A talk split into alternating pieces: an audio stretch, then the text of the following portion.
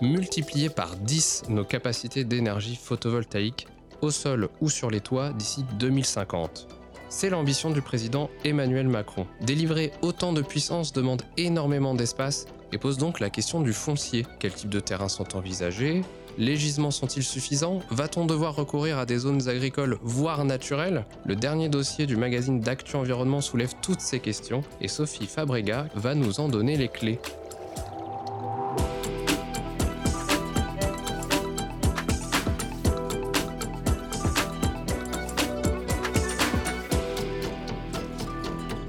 Les clés de l'environnement, le podcast d'Actu Environnement.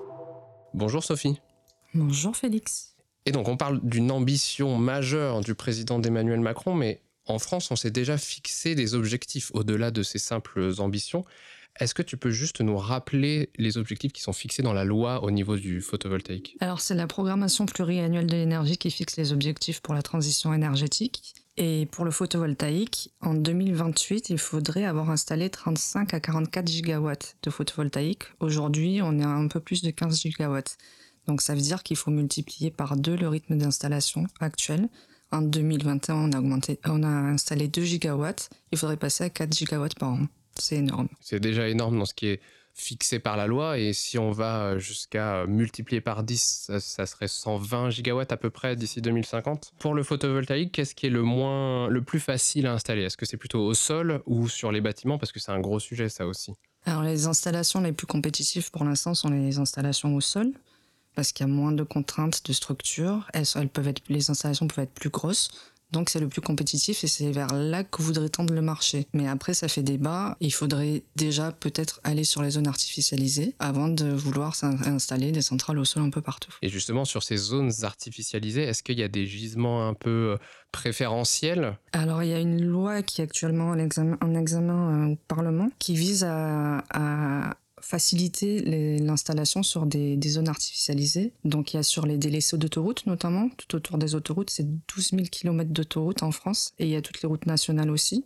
Donc le gouvernement estime qu'on pourrait installer 2,5 gigawatts sur ces bords de route. Il y a les parkings aussi, ça représente des millions de mètres carrés.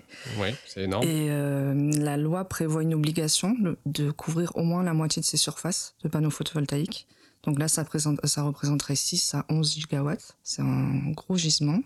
Et puis, il y avait eu l'identification de toutes les friches industrielles aussi. Euh, L'ADEME, l'Agence de transition écologique, a identifié 800 sites qui représenteraient 8 gigawatts d'installation à peu près. Tout ce potentiel, est-ce que ce serait suffisant pour atteindre les objectifs? Non, ça couvre un tiers à peu près de ce qu'il faudrait installer en France. Donc en fait, c'est là que ça fait débat. Est-ce qu'il faut aller vers les zones naturelles, non artificialisées, les zones agricoles? Si, si on va jusque-là, est-ce qu'on on parle beaucoup d'agrivoltaïsme, en tout cas de plus en plus, donc ce serait mettre des panneaux solaires sur des parcelles agricoles. Est-ce qu'on tendrait plutôt vers ce modèle-là ou est-ce qu'on irait mettre carrément des centrales uniquement photovoltaïques sur des terrains euh, délaissés, agricoles ou naturels?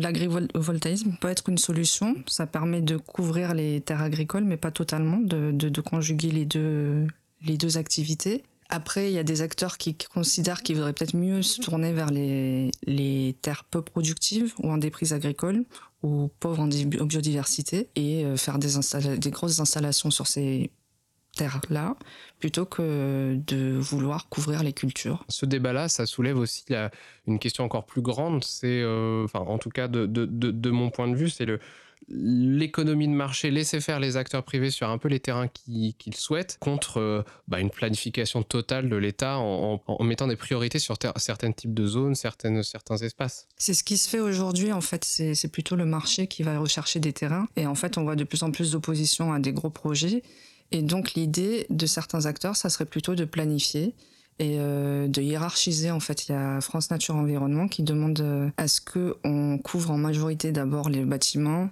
euh, les zones artificialisées, avant de vouloir couvrir les zones naturelles et, et agricoles. Et fait rare, ils sont d'accord avec les jeunes agriculteurs qui demandent la même chose, qui, qui ont même demandé un, un moratoire sur l'agrivoltaïsme, en disant qu'il faut d'abord couvrir les zones artificialisées. Pour finir, on parlait beaucoup du projet de loi euh, d'accélération des, énergies renouvelables, ce que tu citais tout à l'heure.